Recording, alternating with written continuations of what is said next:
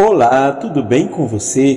Neste 26 domingo do tempo comum, refletimos sobre o Evangelho de Mateus, capítulo 21, versículos de 28 a 32. Neste trecho, Jesus nos apresenta a parábola dos dois filhos.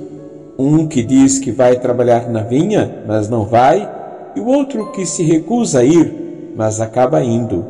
Essa parábola nos mostra que não basta apenas falar de fé é preciso praticá-la em nossas vidas.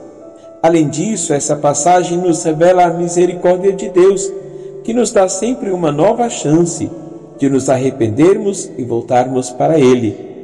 Neste mês missionário, somos chamados a ser como o segundo filho da parábola, que, mesmo relutante, acabou fazendo a vontade do Pai. Que possamos ser missionários corajosos e fiéis levando a mensagem de amor e esperança de Cristo a todos os lugares. E hoje, de maneira especial, celebramos o dia de Santa Teresinha do Menino Jesus, uma grande intercessora e exemplo de humildade e confiança em Deus. Que possamos seguir o exemplo de Santa Teresinha buscar sempre a vontade de Deus em nossas vidas. Amém. Abençoe-vos o Deus Todo-Poderoso, Pai, Filho e Espírito Santo. Amém.